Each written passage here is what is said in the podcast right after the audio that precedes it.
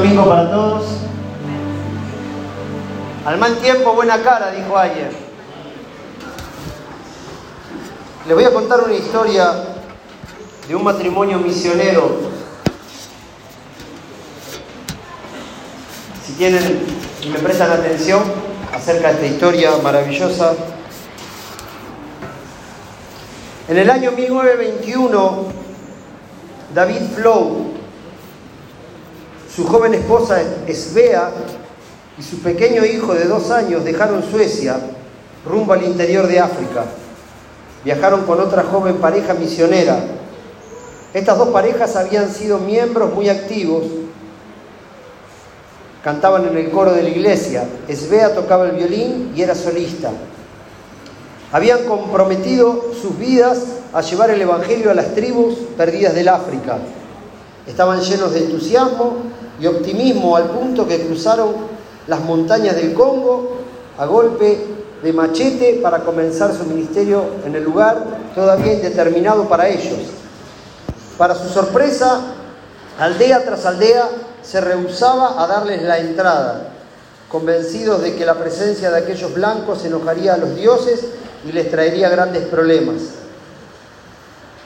Día de llevar sus pertenencias hambrientos, débiles, oraron Oraron para que la siguiente aldea del otro lado de la montaña les permitiera desarrollar su ministerio. Pero el jefe de la siguiente aldea aún fue más hostil que todos los anteriores juntos. Les pidió que se marcharan y en su biografía se lee, lucharon para llevar sus pertenencias hacia la cima y ahí establecer las tiendas de campaña. Sabían que estarían demasiado cansados para levantar campamento otra vez. Decidieron entonces limpiar el terreno y construir una choza de barro, haciendo lo mejor que podían para soportar la hostilidad de los aldeanos.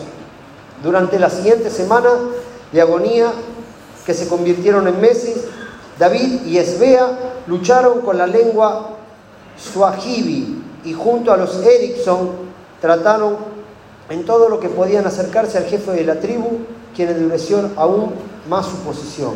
Los aldeanos tenían prohibido aún de visitar a los misioneros. Solo un pequeño niño se le permitía ir y venderles pollos y huevos.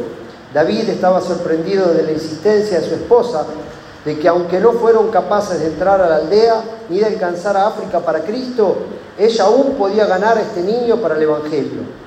Así que cada vez que el niño le visitaba, ella le demostraba con amor y atención hasta que los otros misioneros vieron cómo un día ella se arrodilló con el niño y los guió en una oración de arrepentimiento. El, niño tuvo que guardar como un secreto su decisión, porque probablemente no le dejarían volver a visitarles. Para los otros esta misión fue un fracaso. Un día la otra pareja, los Erickson, decidieron dejar a los Flor y volver a la estación misionera que estaba cientos de kilómetros atrás. Más tarde, Esbea anunció que estaba esperando su segundo niño. Estaba débil y David temía lo peor. Ya era tarde para viajar a través de la jungla del Congo y el niño tendría que nacer en la choza, en la montaña. El niño cristiano llevó esas noticias a la aldea y sorprendentemente el jefe permitió que una partera de la tribu colaborara. Cuando el bebé ya estaba en fecha, Esbea se contagió de malaria cuando la, matrona de la tribu llegó, Esbea gemía de fiebre. Nació una niña y Esbea susurró que se llamaría Aina, un clásico nombre sueco para los niños. 17 días después, Esbea falleció. Desesperado y lleno de una amargura rabia y rabia, David enterró a su esposa al 27, de 27 años y un bebé sin ayuda. El problema era, perdón,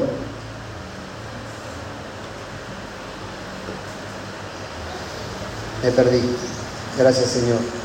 El problema era que al volver a Suecia nadie podía cuidar de su pequeña bebé. Los Erickson, los Erickson no habían podido tener hijos y David le ofreció la oportunidad de adoptar a Ina.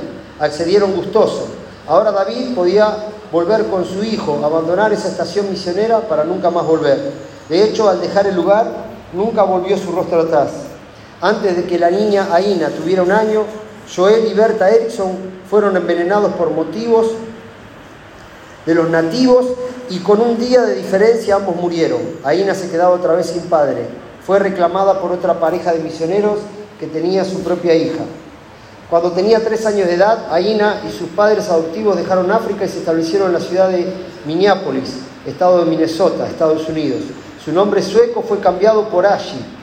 Aina escribiría luego, aún siendo niña, ella sabía que era diferente. Fue conocida como la hija de la misionera que murió en la montaña rescatada por misioneros que fueron envenenados y realmente, como dice el título de su biografía, ser una niña sin país.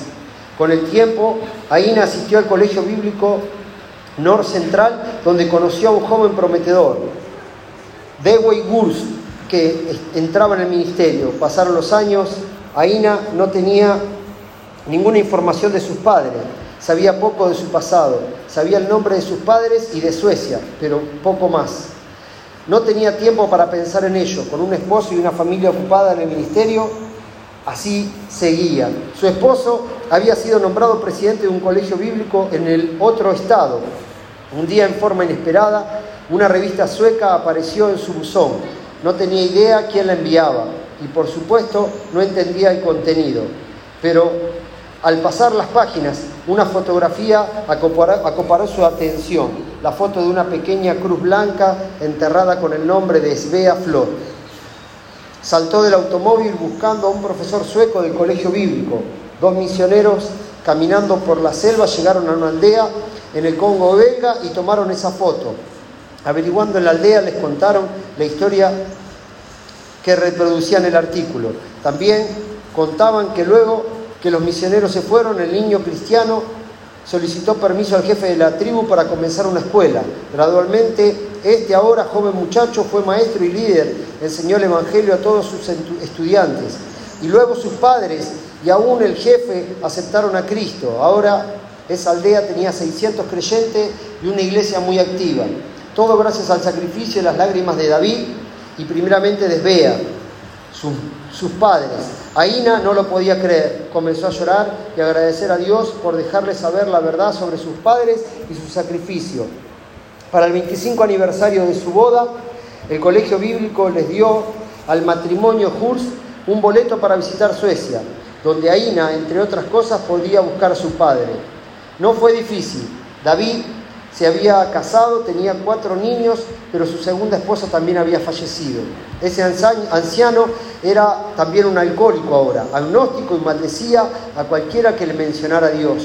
Luego de una emotiva reunión con sus medios hermanos y hermanas, Aina quiso ver a su padre. Sus hermanos no estaban muy contentos de esa idea. Se había convertido en un hombre amargado, tampoco ellos lo veían mucho y sobre todo odiaba a Dios. Le advirtieron si lo ves, no le hables de cosas espirituales. Cuando escucha el nombre de Dios, estalla en ira. Aina estaba determinada a verlo. Al fin fue a su apartamento, la puerta fue atendida por una señora de la limpieza y dentro de su cuarto había botellas de licor en cada repisa de la ventana y la mesa estaba cubierta de más botellas y en un rincón apartado escribió ella en su autografía, un viejo pequeño y arrugado tirado en una cama deshecha con su cabeza contra la pared. La diabetes y un derrame cerebral lo tenían viciado en ese cuarto desde hacía tres años. La señora se acercó y le dijo suavemente, papá, Aina está acá. Él se dio vuelta hacia mí y tomé su mano. Papá, dije y comenzó a llorar. Aina dijo, nunca quise dejarte. Está bien, papá, dije mientras tomaba su mano. Dios cuidó de mí. Se puso rígido y dejó de llorar. Dios nos olvidó a todos, escupió. Nuestras vidas están así gracias a Él. Estuve en África todo el tiempo y solo un niño pequeño y luego perdí a tu madre. Papá, tengo una historia que contarte. No fuiste al África en vano. Mamá no murió en vano. El niño pequeño que ganaron para el Señor creció y toda la aldea, la aldea hoy reconoce a Jesús. Hoy, 40 años después, hay 600 personas en ese lugar.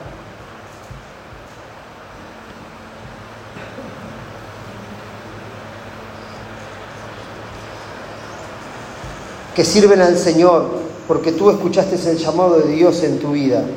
David Flo se dio vuelta despacio hasta que sus ojos vieron los míos, ojos de esperanza, deseando que lo que yo decía fuera verdad, deseando que la agitación de su vida se redimiera en algún modo. Papá, es una buena historia, tenemos un Dios grande. Las lágrimas volvieron, comenzó a hablar. Al fin de esa tarde la bondad de Dios lo había traído al arrepentimiento y el perdón y la restauración de la comunión. Aina y su esposa al fin volvieron a América. Unas pocas semanas después, David partió a la patria celestial. Luego le contarían a Aina que en las últimas horas de su vida, delirando, hablaba en Shawahili. Déjame darte un, apéndice de esta historia. Pasaron los años y Aina y su esposo fueron a una conferencia evangelística, esta vez en Londres. Varios líderes de diferentes denominaciones y asociaciones de iglesias de África fueron a dar sus reportes. Uno de ellos era de Zaire, superintendencia de la Asociación de Iglesias Nacionales de ese país. Representaba a 100.000 creyentes bautizados. Habló elocuentemente sobre la discusión del Evangelio en su país. Dijo, tenemos 32 estaciones misioneras, un hospital de 120 camas, varias escuelas cristianas y nuestras iglesias tienen hoy 100.000 cristianos bautizados. Luego Aina corrió hacia ese hombre y le hizo algunas preguntas, una en particular. Les dejó leer lo que ella misma dijo. Señor, ¿conoció a usted a una joven pareja misionera llamada David y Esbea Flor? Ellos estaban en la estación misionera y lo único que sé es que estaban en la cima de una montaña. Sí, madame, contestó. Yo solía venderles pollos y huevos. Fue Esbea Flor la que me guió a Cristo. ¿Quién es usted? Yo soy la hija de Esbea. Yo nací en esa montaña. Las lágrimas rodearon sobre la mejilla de ese hombre. Me abrazó y a su estilo africano me sostuvo y comenzó a bailar, sollozando desde lo profundo de su alma. Muchas veces me pregunté, decía llorando, ¿qué le sucedió a esa pequeña niña cuya madre murió por nosotros? Me dijo, debes volver a su lugar de nacimiento.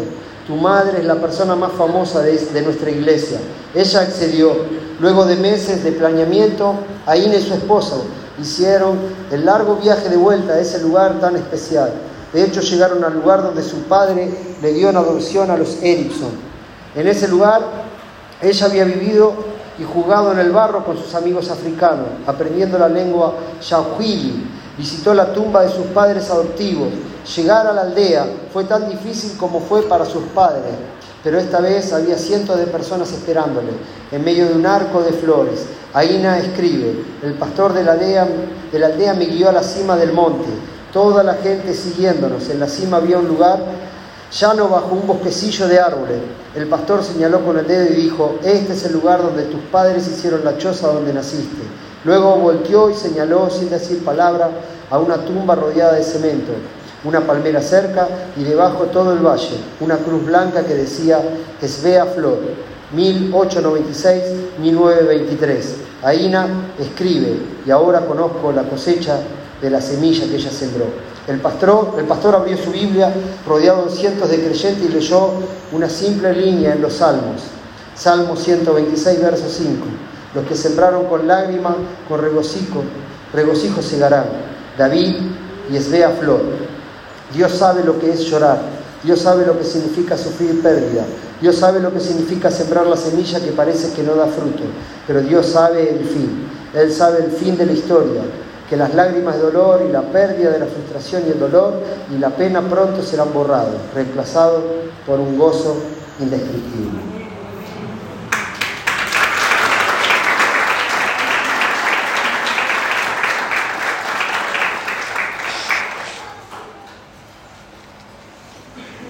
¿Quiénes son nuestros modelos a seguir en estos tiempos? ¿Quiénes son las personas que nos movilizan? Hoy hay una crisis de valores, pero sobre todas las cosas, crisis de ideales, de héroes. Necesitamos ganar un mundial para ponernos una camiseta y creer que nuestro ídolo juega cada tres meses en la Argentina, hace un paso de gol, una gambeta, compramos sus camisetas, miramos sus videos. Pero esto nos recuerda de los héroes de la fe, de aquellas personas que siendo jóvenes, no teniendo redes sociales, no teniendo la posibilidad de mandar una carta, una postal, no sacándose una foto, no compartiéndola con ningún ser del otro lado del mundo, tenían la convicción de saber por quién lo hacía y para quién lo hacía. Pablo, muchos años antes que estos jovencitos, David y Esbea, escribió, he peleado la buena batalla, he acabado la carrera, he guardado la fe, por lo demás me está guardada la corona de justicia, la cual me dará el Señor juez justo en aquel día, y no solo a mí, sino también a todos los que aman su venida. Estos días eleccionarios hemos, nos hemos promulgado a través de un voto popular, ha ganado un candidato. Nuestra esperanza no está en quién se siente en el sillón de Rivadavia, nuestra esperanza está en nuestro mensaje. Si nuestra confianza, nuestra seguridad va a estar puesta en lo que dictaminen unos pocos reunidos en un congreso, como representantes de nosotros, nuestra fe es limitada, escasa y no trasciende los tiempos. Yo leyendo esta historia, la leí hace como un año atrás, la guardé entre mis notas preferidas. Y cada vez que revisando alguna nota me encontraba con tamaño testimonio, pensaba, qué miserable que somos hoy cuando nuestro cristianismo simplemente está confinado a, las posibilidades de nuestra agenda diaria, a la distancia o a los medios de, transporte, si tenemos auto, si tenemos, bueno, esa serie de, situaciones que muchas veces determinan la pasión y la misión de este Evangelio.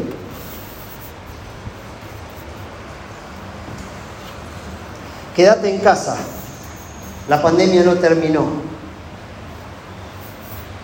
Y debe ser un llamado de atención, porque de alguna otra manera la pandemia ya terminó y, y, parece que nuestro corazón, por el llamado de Dios, deberíamos revisarlo. Jesús le respondió diciendo, He llegado, ha llegado la hora para que el Hijo del Hombre sea glorificado. De cierto, de cierto os digo que si el grano de tierra no cae en la tierra y muere, queda solo, pero si muere, lleva mucho fruto. El que ama su vida la perderá, y el que aborrece su vida en este mundo, para vida eterna la guardará. Si alguno me sirve, sígame, y donde yo estuviere, allí también estará mi servidor. Si alguno me sirviere, mi Padre le honrará. ¿Qué nos ha pasado que hemos reducido nuestra vida simplemente a, ciertas cosas que están moldeadas por este, por este mundo. Frente a la demanda de, de inmediatez que nos abruma en el día a día, qué maravilloso poder subrayar el ejemplo de este joven matrimonio que tan solo 27, 28 años se decidieron enterrar en un mundo desconocido.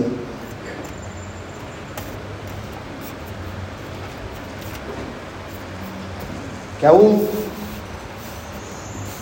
estuvieron dispuestos a perderlo todo porque esa semilla se muriera y pudiera traer mucho fruto. Yo creo que no hemos llegado a la ancianidad ni al límite de lo que pasó este hombre habiendo perdido a su mujer en el campo misionero.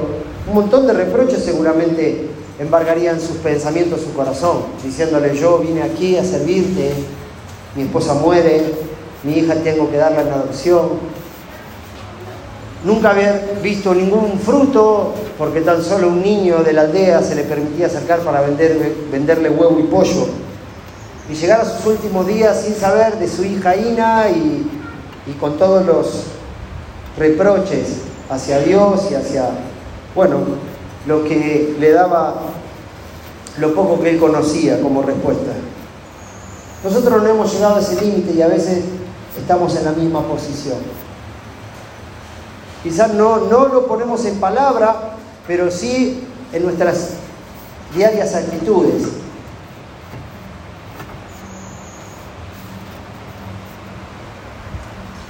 Este mismo Pablo dice, tú puedes, hijo mío, esfuérzate en la gracia que es en Cristo Jesús. Lo que has oído de mí ante muchos testigos, esto encarga a hombres fieles que sean idóneos para enseñar también a otros. Tú pues sufre penalidades como buen soldado de Jesucristo. Ninguno que milita en la vida, a fin de agradar a aquel que lo tomó por soldado, se enrieda en los negocios de esta vida. Y también el que lucha como atleta no es coronado, sino lucha legítimamente. El labrador para participar de los frutos debe trabajar primero. Considera lo que digo y el Señor te dé entendimiento en todo. Segunda Timoteo capítulo 2 versículo 1 al 7. Tenemos una misión cada día. Yo no digo que agarres un machete y salgas a cortar o a desmontar, pero sí frente a este escenario en la cual la gente está en angustia, está en tristeza,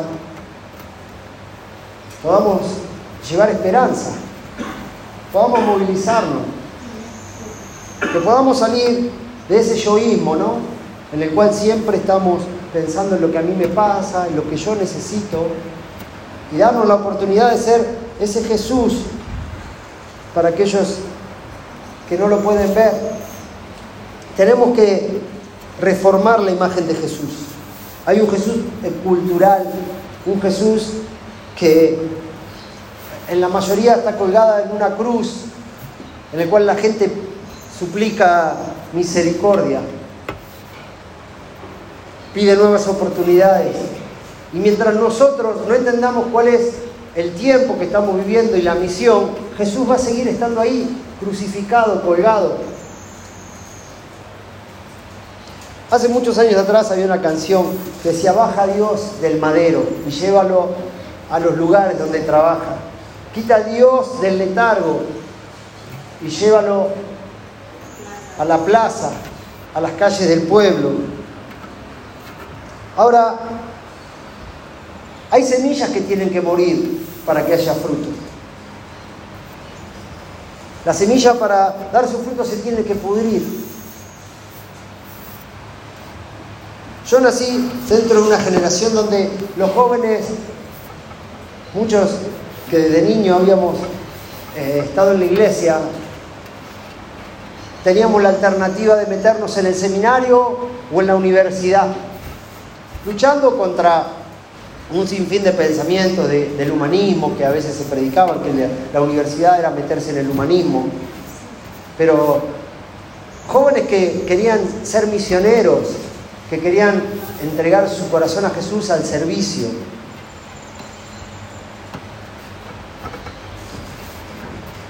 Que querían aprender más, de tener herramientas.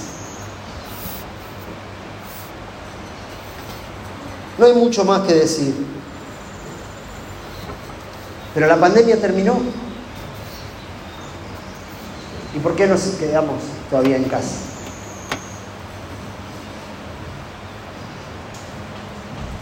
¿Hemos sacado algún aprendizaje de esto? ¿O simplemente lo vamos a tener como otra historia más conmovedora?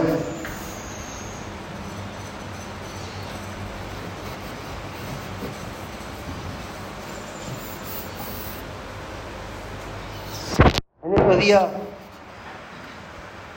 pensaba y me hacían autocrítica.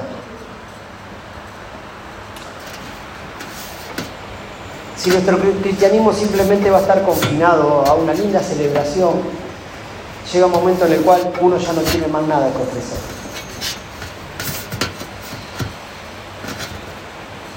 Porque caemos en, la encerrona, diría un español, estar generando siempre contenido para entretener. Tenemos que estar siempre buscando algo novedoso para que la gente siga siendo parte de un consumo.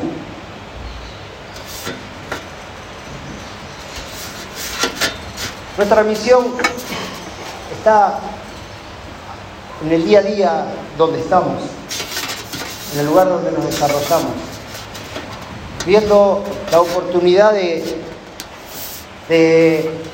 desmontar, de pavimentar, de abrir, de cerrar, de hablar, de callar, no sé.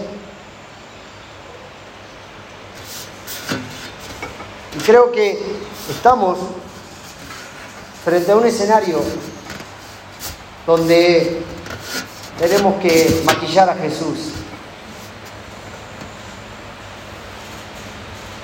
Darle una vuelta de rosca. Hablarle de un Jesús que no conocen.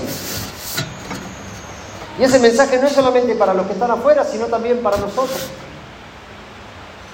A veces me encuentro como reevangelizando a los evangelizados, porque hay gente que todavía sigue buscando el deseo de, de querer ser aceptado o estar a la altura de la pretensión para decir yo ahora puedo ser un servidor del Señor.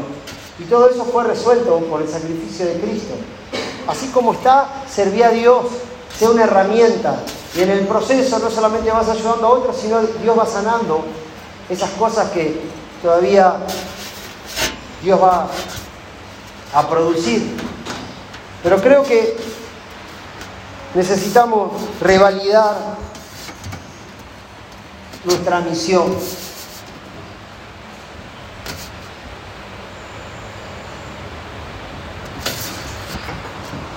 Sería interesante generar un espacio donde pudiéramos dialogar,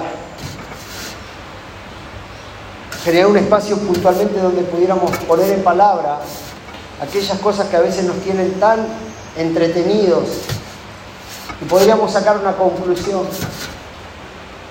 que sin querer o sin saberlo estamos detenidos, perdiéndonos el privilegio cada día de ser protagonistas de algo mucho más grande que todo lo que te ofrece esta vida.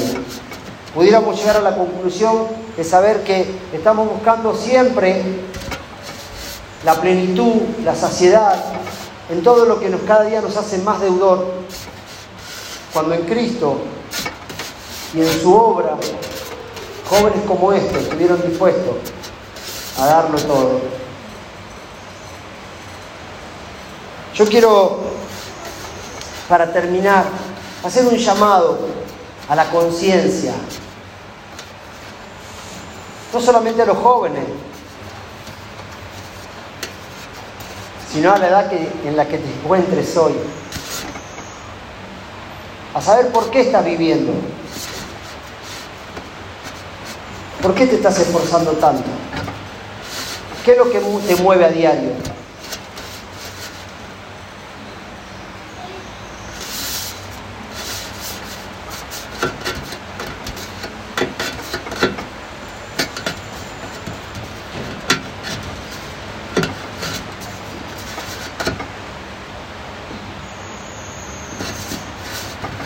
¿Qué nos está pasando en el corazón?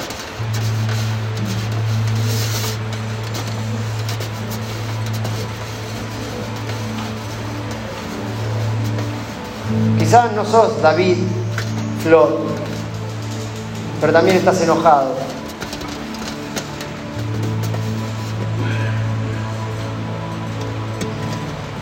Te sentís frustrado.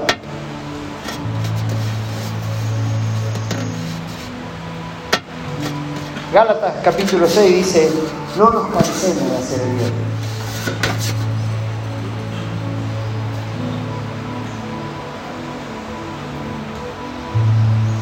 Claro, estamos en la era de la inmediatez.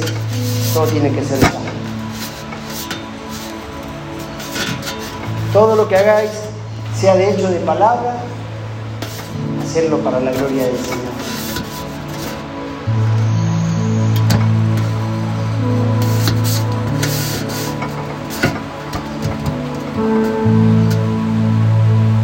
Buscar primeramente el reino de Dios y su justicia y las demás cosas serán añadidas.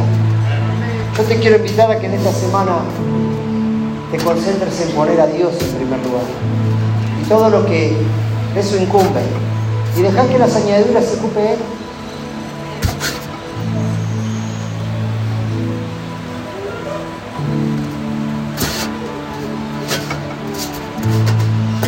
Señor, te damos gracias en esta mañana por la historia de este matrimonio.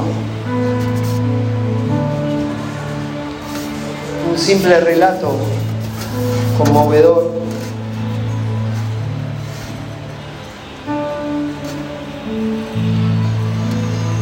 Ayúdanos, Señor.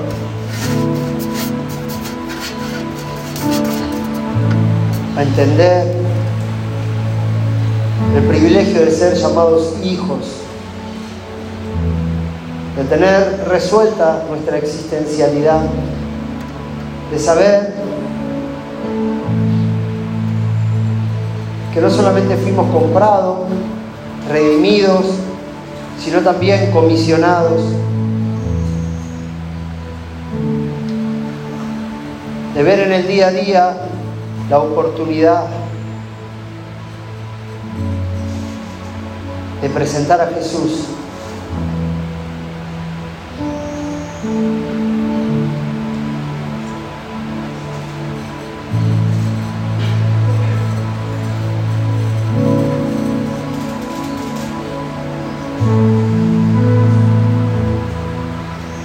Vuelve a despertar, Señor, ese misionero que hay en cada uno de nosotros.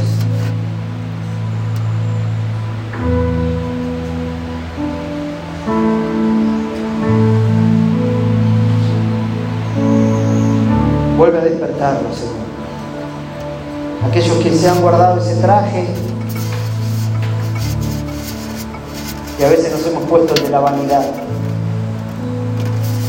el del consumo, el de la lujuria,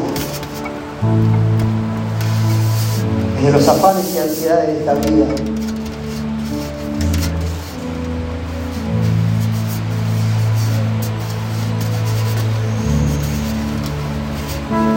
Vuélvenos a llamar, Señor.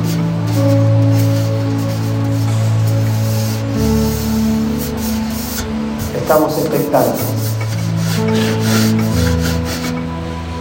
Muéstranos el camino, el lugar, las personas, Señor.